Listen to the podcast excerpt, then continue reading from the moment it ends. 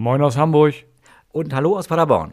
Ihr hört Folge 50, nichts zu verbergen, das Datenschutz-Kaffeekränzchen, der Datenschutz-Podcast schlechthin. Ich kann nicht mehr reden, ich weiß auch nicht warum. Wir haben heute äh, den 14.09., es ist irgendwie nachmittags um 15 Uhr irgendwas. Ihr hört uns dann ab morgen frühestens 15.09. und äh, um 6.10 Uhr. Und unser, unser heutiges Thema ist, da kommen wir aber gleich erst zu, äh, das Thema Einwilligung. Wir sind also wieder in unserem DSGVO-Durchritt drin und sind jetzt in äh, Artikel 7 und 8 gelandet bei der Einwilligung. Wollten aber noch mal ganz kurz äh, uns über das Thema oder über ein anderes Thema unterhalten, nämlich über das Thema, wie, wie heißt der Modus? Ich habe das wieder vergessen. Ja, Wächtermodus, Wächtermodus Tesla genau. in den Tesla-Fahrzeugen. Ja, also Video rundum Totalüberwachung des Autos. Genau, im stehenden Modus. Das ist, glaube ich, so ein bisschen das, der Unterschied zu diesen Crashcams, die wir schon mal, über die wir auch schon mal gesprochen haben, die bei einem Unfall aufnehmen.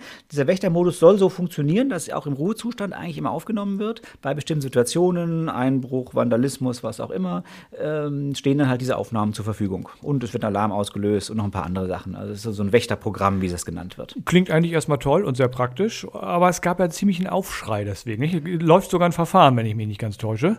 Genau, das ist die, die aktuelle Meldung, die ich heute bekommen habe, äh, die also zumindest eben erst seit kurzem so, so besteht. Und zwar hat die Verbraucherzentrale, der Bundesverband VZBV, hat tatsächlich jetzt geklagt beim Landgericht Berlin, Klage gegen Tesla. Ja, im Prinzip ist es so, dass dabei halt auch unbeteiligte Passanten gefilmt werden können. So, so ganz gut ist die Berichterstattung bisher nicht. Das heißt, teilweise werden auch Videoaufnahmen aufgezeichnet. Ja, das ist natürlich der Sinn, dass man den Deep dann auch aufzeichnet. Auf jeden Fall, was ich eben gut finde, ist, es wird ja schon seit langem darüber gestritten und wir werden dann bald endlich mal eine Entscheidung haben, ob das Ding zumindest grundsätzlich und in, in, in welchen Konfigurationen vielleicht sowas zulässig ist. Von daher finde ich das ganz gut, dass da mal drüber entschieden wird. Ja, das stimmt. Wir hatten ja in einer unserer ersten Folgen, also es war unter den ersten fünf oder sechs Folgen, das weiß ich, über das Thema Dashcams damals gesprochen und da war ja auch so die, die, der, der Tenor auch der Gerichtsentscheidung, ja, geht eigentlich nicht und nur unter gewissen Voraussetzungen und die gesamte Fahrt filmen eigentlich auch nicht und also es wäre schön, wenn wir da tatsächlich ein, ein, Urteil bekämen, was das Ganze noch ein bisschen stärker konkretisiert. Vor allem, wir sind jetzt gar nicht bei einer Fahrt, sondern das Ding steht, überwacht aber komplett rundum den gesamten Bereich. Und eigentlich eine gute Funktion, finde ich, aber datenschutzmäßig natürlich, na, ich will jetzt nicht sagen die Hölle, aber nicht so richtig schön. Ich denke, es hängt wirklich sehr davon ab, wie es implementiert wird. Also bei diesen, mhm. was du eben gerade schon sagst, Dashcam und Crashcams ist ja genau der Unterschied,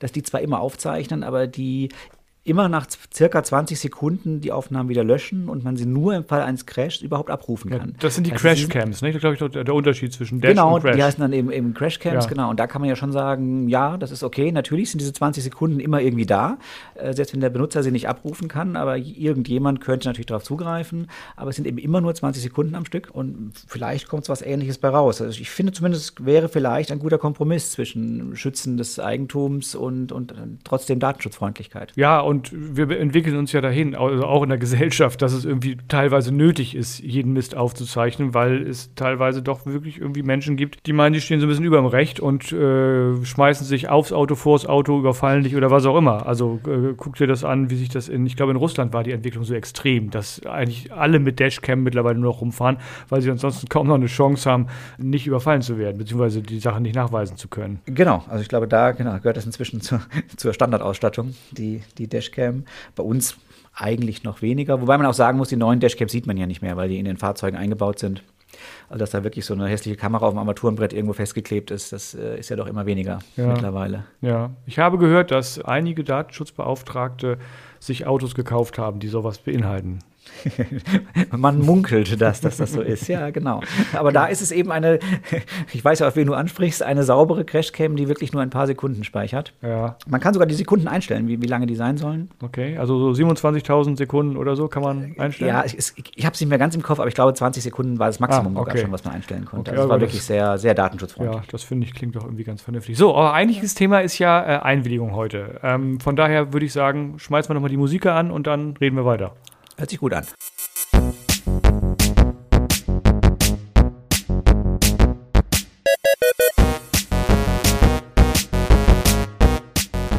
Dieser Podcast enthält Informationen rund um das Thema Datenschutz und ist durch unsere persönliche Meinung geprägt.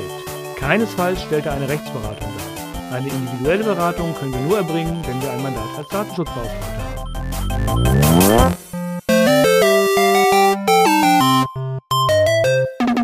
Einwilligung. Artikel 7 und auch Artikel 8 DSGVO machen wir heute in einem Abwasch. Ähm, Artikel 7 regelt die Bedingungen für die Einwilligung, definiert auch ein bisschen, was eine Einwilligung ist. Artikel 8 regelt das Ganze dann nochmal für äh, Kinder in Bezug auf die Dienste der Informationsgesellschaft. Da können wir noch mal ganz kurz reingucken, was das eigentlich sein soll. Fangen wir mit Artikel 7 an, Einwilligung, oder? Ja, genau, würde ich sagen. Wir haben ja in der letzten, nee, let, vor, vorletzten Folge, ähm, wo wir die Rechtsgrundlagen besprochen haben, haben wir ja eine der Rechtsgrundlagen schon als die Einwilligung festgestellt. Das war Artikel 6 Absatz 1 Buchstabe A direkt, ist die Einwilligung und haben da auch gesagt, ja, das machen wir dann beim nächsten Mal. Gut, jetzt ist es übernächstes Mal geworden, aber immerhin. Die Einwilligung heißt, äh, ich frage eine betroffene Person, hallo, ist das für dich okay, wenn ich das und das mit deinen Daten mache? Und dann sagt die Person hoffentlich ja oder bestätigt irgendwie anders, dass das okay ist für sie und dann ist die Einwilligung erteilt. Und genau über diesen gesamten Prozess, da sprechen wir jetzt einmal kurz drüber. Also an sich ist die Einwilligung ja eine sehr schöne Rechtsgrundlage, weil damit natürlich die, Interessen der betroffenen Person eigentlich bestmöglich gewahrt sind. Die Verarbeitung findet nur statt, wenn derjenige sagt, jawohl, genau so will ich das haben. Allerdings muss diese Einwilligung natürlich ähm, informiert sein. Ich muss genau wissen, wofür ich da meine Einwilligung erteile und genau deshalb ist eben in der DSGVO dann in Artikel 7 und ein bisschen auch noch in 8 äh, festgelegt, welche Bedingungen genau sind. Ähm, der ist auch gar nicht allzu lang, der Artikel 7, der hat genau vier Absätze. Und der erste sagt schon mal, dass der Verantwortliche die ähm, Einwilligung eben nachweisen muss. Er muss genau nachweisen, dass die Person eingewilligt hat und auch wofür. Also er wird auch bei einer schriftlichen oder bei einer, einer digitalen Einwilligung genau den Text behalten müssen, damit er nachweisen kann, jawohl, zu der Uhrzeit von der IP-Adresse wurde die und die Einwilligung erteilt beispielsweise. Genau. Und nachweisen heißt tatsächlich interessanterweise, das hat auch so ein bisschen die, die Rechtsprechung und auch die Aussagen der Aufsichtsbehörden ergeben. Nicht nur, ich muss nachweisen können, äh, dann und dann wurde von der und der Person eingewilligt, sondern auch, worein wurde eingewilligt. Also ich muss im Zweifelsfall in der Lage sein, den gesamten Text, den ich vorher irgendwie vorgelegt habe, nachweisen zu können, zu dem dann die Person ihr, ihre Einwilligung gegeben hat. Das Gerade ist ein ganz wichtiger Punkt, genau. Ja, du hast ja eben gesagt, informierte Einwilligung, das heißt, alle Informationen, die ich im Rahmen dieser informierten Einwilligung gegeben habe, die muss ich hinten dran wieder produzieren können, die muss ich eigentlich mit der Einwilligung ablegen. Bei schriftlichen Einwilligungen ist das total einfach. Da habe ich einen Zettel, da habe ich oben die Information, unten ist das Kreuzchen, ja, ich willige ein, Datum, Unterschrift oder irgendwas in der Art. Das lege ich einfach als eine Seite oder vielleicht sind es auch mal zwei Seiten gemeinsam ab ähm, und habe die Einwilligung komplett nachweisbar da. Schwieriger wird das bei digitalen Einwilligungen, weil theoretisch müsste ich ja jedes Mal bei 10.000 Einwilligungen, die sich auf denselben Sachverhalt für eben 10.000 Personen beziehen, 10.000 Mal auch diesen Text mit ablegen. Da muss man sich dann überlegen, ob man das irgendwie über Versionen macht oder, oder ähnliches. Aber ich muss in der Lage sein, diesen Text eins zu eins zu reproduzieren. Wir empfehlen da auch immer, was du eben gerade schon sagtest, dass man so eine Versionierung, dass man quasi in einer Datenbank irgendwo abspeichert, immer von bis wurde folgender Text verwendet. Und dann kann ich es ja genau nachweisen, wenn ich das vernünftig führe, diese Tabelle. Ja. Du hast eben gesagt, die Einwilligung ist im Sinne der betroffenen Person, weil eben nur Dinge gemacht werden, die sie auch will. Das stimmt. Und noch oder darüber hinaus ist sie ja auch im Sinne des Verantwortlichen, weil ich kann mir in nahezu alles eine Einwilligung holen. Das heißt, Dinge, die, für die ich sonst keine Rechtsgrundlage finde, und genau dafür ist sie ja da, die Einwilligung, kann ich dann doch machen, wenn ich diese Einwilligung bekomme. Das heißt, sie ist auch im Sinne der Verantwortlichen. Also sehr praktisch eigentlich. Genau, ist, ist das, womit ich sicherlich mit Abstand am meisten machen kann, weil es kaum Grenzen gibt. Es gibt so ein paar Verarbeitungen, wo die Behörden tatsächlich mal irgendwann gesagt haben, naja, das ist jetzt so abstrus, da willigt einfach kein normaler Mensch ein, da muss irgendwas komisch gelaufen sein vorher. Ähm, aber ansonsten kann ich damit sicherlich am meisten machen. Nur bitte, liebe Verantwortliche, die zuhört, die Einwilligung kann eben jederzeit widerrufen werden. Das heißt, ist, was das angeht, natürlich dann auch sehr unsicher. Und das äh, jederzeit widerrufen, das ist wirklich jederzeit widerrufen, weil es überhaupt keine Bedingungen gibt, an die dieser äh, Widerruf geknüpft ist. Das heißt, wenn ich jetzt einwillige, kann ich in fünf Minuten sagen, und jetzt widerrufe ich meine Einwilligung und der Verantwortliche, dem ich diese Einwilligung gegeben habe vorher, kann nichts dagegen tun. Genau, und es wird dann auch schwer, falls ein, der eine oder andere jetzt auf diese Idee kommen könnte, wenn ich eine andere Rechtsgrundlage noch habe, dann alternativ die einfach zu nehmen. Also wenn ich jetzt sage ich mal angenommen, ich könnte Werbung auch ohne Einwilligung per Post machen, auf Basis berechtigten Interesses, mache es aber erstmal über eine Einwilligung, das heißt, ich suggeriere der Person, sie hätte hier eine echte Wahlentscheidung, kann ich danach, wenn die Einwilligung widerrufen wird, nicht plötzlich sagen, naja gut, dann mache ich es halt doch nach, auf meinem berechtigten Interesse äh, sondern dieser Weg ist dann schon ein bisschen verbaut. Also man sollte sich schon überlegen vorher, welche Rechtsgrundlage man da nimmt. Ähm, aber dann ist die Einwilligung eben was, womit ich sehr, sehr viel machen kann. Ja, genau. Dazu hat sich übrigens die Aufsicht Berlin in ihrer Orientierungshilfe zum Direktmarketing irgendwann vor ein paar Monaten, Anfang des Jahres war das, auch geäußert, äh, dass genau dieser Weg, wenn ich einmal eine Einwilligung geholt habe, dass der Weg über ein berechtigtes Interesse im Nachgang wahrscheinlich verbaut ist oder zumindest sehr schwer zu verargumentieren ist. Die Einwilligungen müssen ja freiwillig sein. Und äh, an diese Freiwilligkeit wird auch einiges an Bedingungen geknüpft, um, um, um wirklich eine Freiwilligkeit auch zu haben. Nehmen wir mal diese Consent Manager, die jetzt die ganze Zeit immer noch überall rumgeistern wo wir ja letztes Mal in der letzten Folge auch ein bisschen drüber gesprochen haben, als wir die Pimse da angesprochen haben. Es wird ja ganz viel versucht, ein bisschen zu, sag mal, zu manipulieren. Dann arbeite ich mit Farben und mit Größen und mache einen Knopf optisch attraktiver als einen anderen und ähnliches. Und das sind alles Methoden, wo gesagt wird, ja, wenn ihr das macht, liebe Leute, dann ist die Einwilligung wahrscheinlich nicht mehr freiwillig und damit gar nicht wirksam. Ja, also sicherlich ein guter Punkt in diese Freiwilligkeit. Da ähm, hinsichtlich dieser Punkte äh, sehr sensibel zu sein und sehr genau zu kontrollieren. Wobei meine persönliche Meinung ist, dass die Aufsichtsbehörden da so ein bisschen auch manchmal über das Ziel hinausschießen. Also dass ich die, dass mir vorgeschrieben wird, dass ich keine andere Farbe für den Ablehnen-Button nehmen darf. Äh, da wird es für mich dann manchmal ein bisschen abstrus. Natürlich darf er nicht versteckt sein und mit mehr Klicks verbunden sein, dass ich praktisch mit, nur mit fünf Klicks ablehnen kann, aber mit einem Klick zustimmen kann. Solche Dinge sehe ich alle ein. Äh, aber die Farbe würde ich gerne noch selber wählen dürfen, solange ich jetzt nicht graue, grauen Button auf grauem Hintergrund mache. Aber aber sobald der eben noch gut sichtbar ist. Und äh, es gibt auch bisher keine Gerichtsentscheidung dazu, zu, diesem, diesem, diesem sehr, zu dieser sehr strengen Auffassung der Aufsichtsbehörde. Aber ist ein gutes Beispiel, wie hoch die Anforderungen an diese Freiwilligkeit dann doch gestellt werden. Ja, also ich würde dir da äh, auch voll zustimmen, weil ob ich, ich kann ja Farben auch einfach als optisches Gestaltungselement nutzen. Ich kann ja sagen, ich mache den Ja-Knopf grün und den, den Nein-Knopf rot zum Beispiel oder den, den allem zustimmen grün und dem alles ablehnen rot. Das passt, die Farbe wie, wie eine Ampel, einmal Ja, einmal Nein. Ich könnte natürlich auch die Farben vertauschen und mache den Ja-Knopf rot weil das der gefährliche ist, und den Nein-Knopf grün. Und auch dem würde ich zustimmen, ähm, dass, das, dass, dass beides machbar ist. Aber es ist schon eine gewisse Art der Manipulation. Ich finde, da lässt sich wenig gegen sagen. Ja, ich finde, man muss ein bisschen unterscheiden. Ist es Manipulation? Versuche ich da jemanden äh, etwas aufzudrängen, was er nicht will? Oder sage ich damit so ein Stück weit aus, wenn ich das Ablehnen grau mache, sage dem Motto, liebe betroffene Person, ich hätte schon gern die Einwilligung. Es ist mir nicht egal, was du da tust. Du kannst zwar frei wählen, aber ich hätte gern diese Einwilligung, weil mir dieses Tracking auch wichtig ist, weil mir das, mhm. mir das weiterhilft. Ja. Und das finde ich steckt manchmal auch in dieser Farbgebung. Das ist nicht verboten.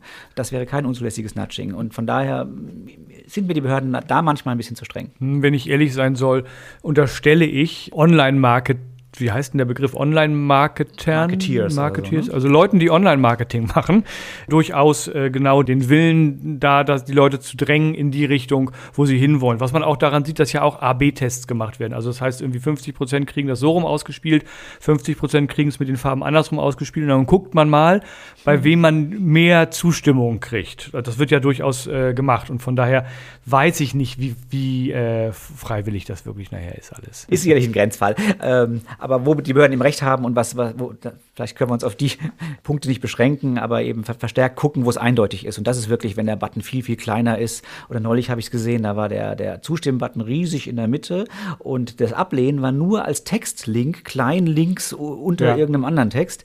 Ähm, das sind so schöne Beispiele, so geht es eben nicht. Ja, das, das stimmt, definitiv. Man muss dazu sagen, wir waren ja eigentlich gar nicht bei Consent Managern, sondern wir waren eher beim Thema, was sind eigentlich Bedingungen für die Einwilligung? Bei der Freiwilligkeit waren wir, genau. Bei der Freiwilligkeit und ähm, eins, ein Thema, was auch mit berücksichtigt werden muss bei der Freiwilligkeit, ist, ob ich eventuell diese Einwilligung oder etwas anderes, was nicht der Einwilligung bedarf, mit an diese Einwilligung kopple. Ne? Also dieses sogenannte Kopplungsverbot, wo ich mhm. zwei Dinge miteinander, die nichts miteinander zusammenzuhängen, eigentlich miteinander vermische. Ja, genau. Das ist das Kopplungsverbot. Aber sonst sollen wir einfach mal der Reihenfolge noch weitergehen von Was? Artikel 7? Strukturiert? Wie bist du denn drauf? Okay, dann äh, nicht strukturiert. Dann sind wir bei vier. Du bist bei vier. dann machen wir bei vier weiter. Ja. Okay. Ähm, ja, also es ist Kopplungsverbot, genau, es ist ein bisschen anders formuliert. Es geht einfach darum, ich muss schauen, ob äh, ich eine Einwilligung an einen, die Erfüllung eines Vertrages kopple. Ähm, und das darf ich dann eben nicht machen, wenn der Vertrag auch völlig problemlos ohne diese Einwilligung möglich wäre. Also beispielsweise, ich, ähm, ein Online-Shop sagt, äh, bei der Bestellung verlangt zwingend, dass man in die, den Erhalt eines Newsletters einwilligt. Das ist ein schönes Beispiel. Ich kann die Bestellung wunderbar auch aufgeben, ohne dass ich diesen, diesem Newsletter zustimme. Das ist genau dieser Absatz 4 des Artikel 7, der sagt, das wäre zu prüfen, ob das eben oder das ein, ein Indiz der Freiwilligkeit und das ist eben nicht gegeben, wenn das völlig unnötig ist, diese Einwilligung für den Vertrag. Springen wir zurück zu drei. und zwar die hintere Hälfte von drei. Geht um, die, um den Widerruf tatsächlich an der Stelle auch. Ähm, der muss gemein, der muss so einfach sein wie das Erteilen der Einwilligung. Also was nicht zulässig ist, ist, dass ich sage, okay, du kannst hier online kurz einen Haken setzen, klick einmal Checkbox ja, klick okay und du hast eingewilligt. Und wenn du dann widerrufen willst, dann schick mir bitte ein Einschreiben äh, an folgende Adresse das ist nicht zulässig, sondern wenn ich online einwilligen kann, dann muss ich auch online widerrufen können. Genau. Das schönes, sehr plakatives Beispiel. Ähm, wenn man da auch mal wieder die Behörden sich anguckt, die sehen das natürlich dann deutlich strenger, aber ich finde es in dem Fall auch sehr, sehr nachvollziehbar, dass sie strenger sehen. Und wenn ich, sage mal, sehr einfach mit einem Link anklicken äh, schon den Newsletter bestellen kann, dann ist schon die Frage, ob man verlangen kann, dass ich eine E-Mail schreibe, um ihn abzubestellen, ähm, oder ob, wie wir es empfehlen und wie es auch meistens so ist, dass zumindest jeder Newsletter dann einfach auch einen Abmelden-Link enthält, wo es dann wiederum eben sehr einfach geht. Ja, gut, bei, bei Werbung haben wir das Thema des äh, Paragraph 7 UWG ja noch, wo ja ohnehin immer mindestens auf die Abmeldemöglichkeit hingewiesen werden muss im, im Newsletter. Und das macht man logischerweise sinnvollerweise dann auch mit dem Link direkt. Genau, ansonsten hat der Absatz 3 auch noch was Schönes, ähm, was den Widerruf der Einwilligung angeht. Erstmal sagt er eben, dass die Einwilligung jederzeit widerrufen werden kann. Das hatten wir eben auch schon gesagt. Aber interessant ist eben, weil das ist häufig auch so eine Streitfrage, ähm, die Rechtmäßigkeit aller Verarbeitungen, die bis zum Ende der Einwilligung, bis zum Widerruf der Einwilligung stattgefunden haben. Diese Rechtmäßigkeit wird nicht berührt. Das heißt, es wird nicht plötzlich im Nachhinein plötzlich alles unzulässig. Ich muss nicht plötzlich, wenn ich sage mal, auf Basis einer Einwilligung in meiner Firmenbroschüre äh, Fotos meiner Beschäftigten abgebildet habe, dann muss ich nicht danach versuchen, all diese Broschüren wieder einzusammeln, die ich mal verteilt habe, um dieses Foto dann zu entfernen oder die Broschüre zu vernichten, sondern das, was da eben abgebildet war und die Broschüre, die verteilt war, das ist zulässig und jetzt, jetzt ist sie eben weg. So. Genau. Ich darf halt wahrscheinlich diese Broschüre nicht weiter verteilen in der Zukunft, wenn die, wieder, wenn die Einwilligung widerrufen wurde. Wobei ich auch dafür ja durchaus Regelungen machen kann im Rahmen der, der Einwilligung, dass man sagt, okay, es darf noch aufgebraucht werden, aber maximal drei Monate oder irgendwie sowas. Genau, also spätestens wenn ich die, äh, diese Broschüre in der nächsten Auflage rausbringe, dann wird das Foto raus müssen. Ob ich die, die ich schon gedruckt habe, noch verteilen darf. Die Verarbeitung ist ja eigentlich passiert, äh, ist sicherlich ein bisschen strittig.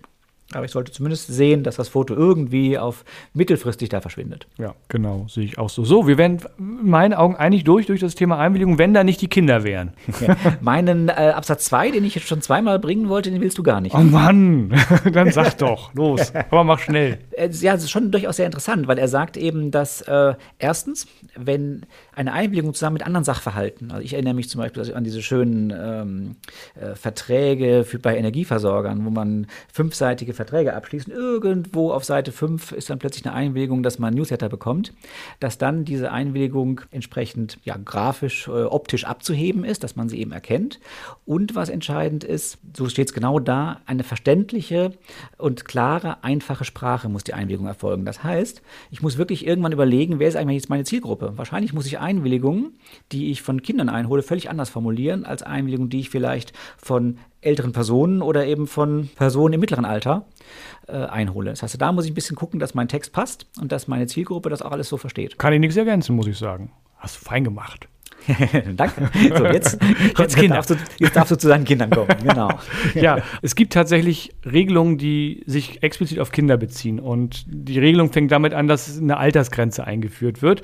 Wenn Personen, die älter sind als 16, in irgendwas einwilligen, dann ist die Einwilligung vermutlich rechtmäßig.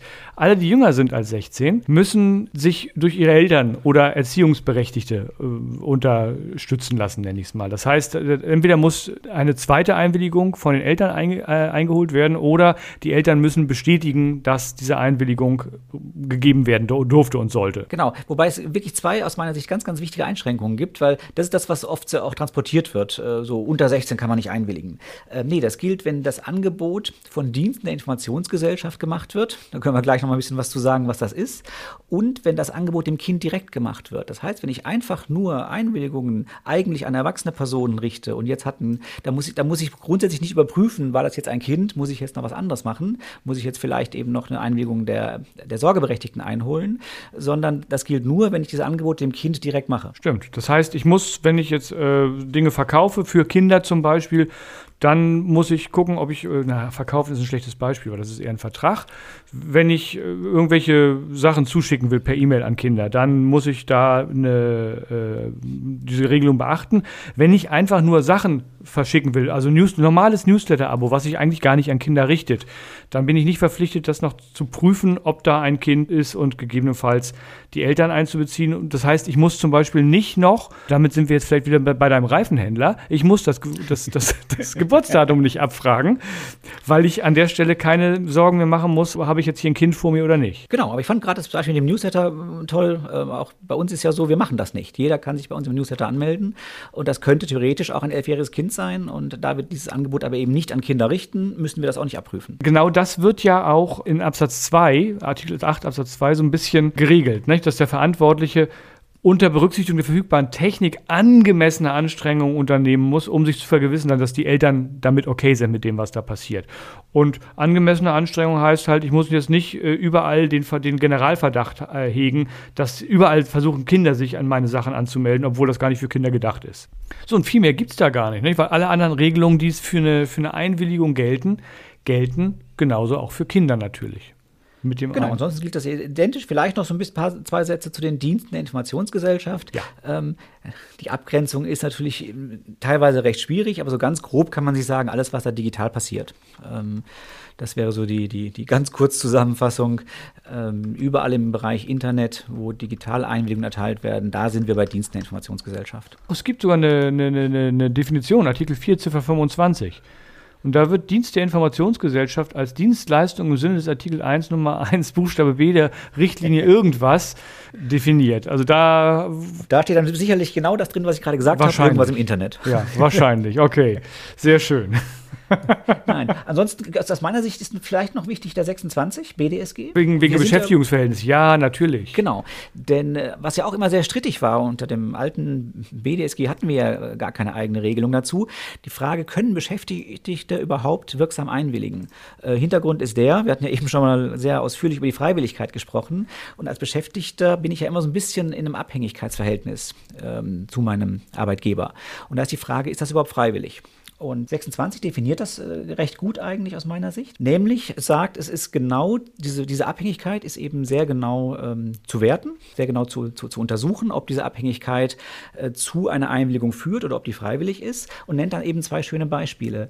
Freiwilligkeit kann nämlich insbesondere dann vorliegen, wenn für die beschäftigte Person ein rechtlicher Vorteil oder ein wirtschaftlicher Vorteil erreicht wird oder wenn Arbeitgeber und beschäftigte Person gleichgelagerte Interessen verfolgen. Das ist tatsächlich schön geregelt, finde ich auch. Und es, es passt tatsächlich in allen Fällen, wo wir bisher im Beschäftigungsverhältnis was mit Einwilligung zu tun hatten, hat das wirklich auch hervorragend gepasst, dass man es genau damit verargumentieren konnte. Das Einfachste natürlich ganz klar, wenn die Person rechtlichen oder wirtschaftlichen Vorteil hat. Aber oft ist es ja auch wirklich so. Äh, nehmen wir mal das, das schöne Beispiel, dass der Vertriebsmitarbeiter oder der Vertriebsmitarbeiterin äh, gebeten wird, dass das Foto, dass ein, ein Foto eingereicht wird und man das auf der Homepage veröffentlicht. Das hilft beiden, sonst würde man nicht zustimmen. Und das kann dann also wunderbar auch über die Einwilligung dann gemacht werden. Geht auch nicht anders als über die Einwilligung, weil wir immer noch das äh, Kunsturhebergesetz haben, wo das Recht am eigenen Bild mit der öffentlichen zur Schaustellung von, ich habe vergessen, wie das gar genau bezeichnet wird, äh, argumentiert wird, dass ich da eben die Einwilligung brauche. Und hier steht, dass ich sie auch kriegen kann. Genau, also wichtig ist, dass man nur mitnimmt, das ist nicht mehr so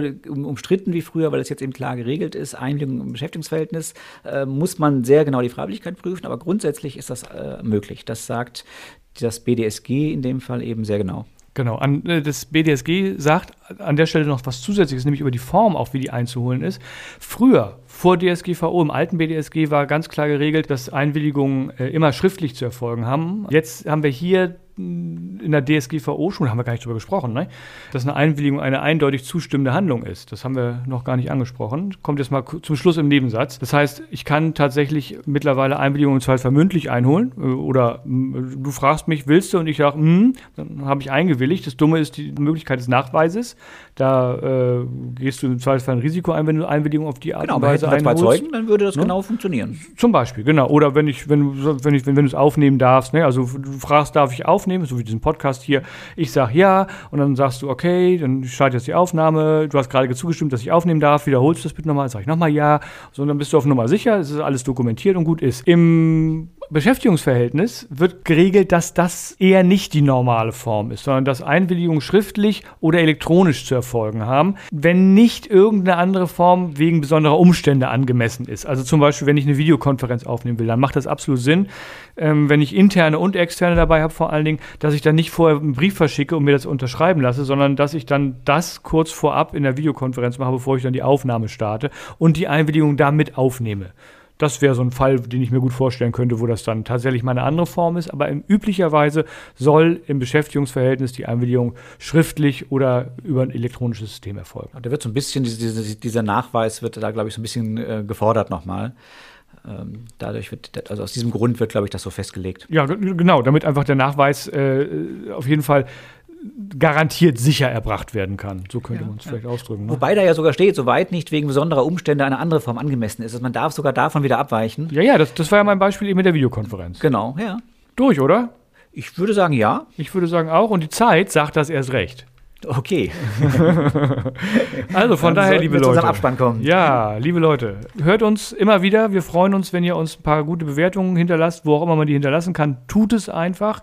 Gebt uns so viele Sterne wie möglich. Schreibt gerne Kommentare dazu. Schreibt uns Mails an Käffchen mit AE geschrieben, at nichtszuverbergen.net mit Kritik, Anregungen, Lob, Fragen, Themenvorschlägen oder was auch immer euch sonst noch einfällt. Und bis zum nächsten Mal. Bis zum nächsten Mal. Tschüss. Tschüss.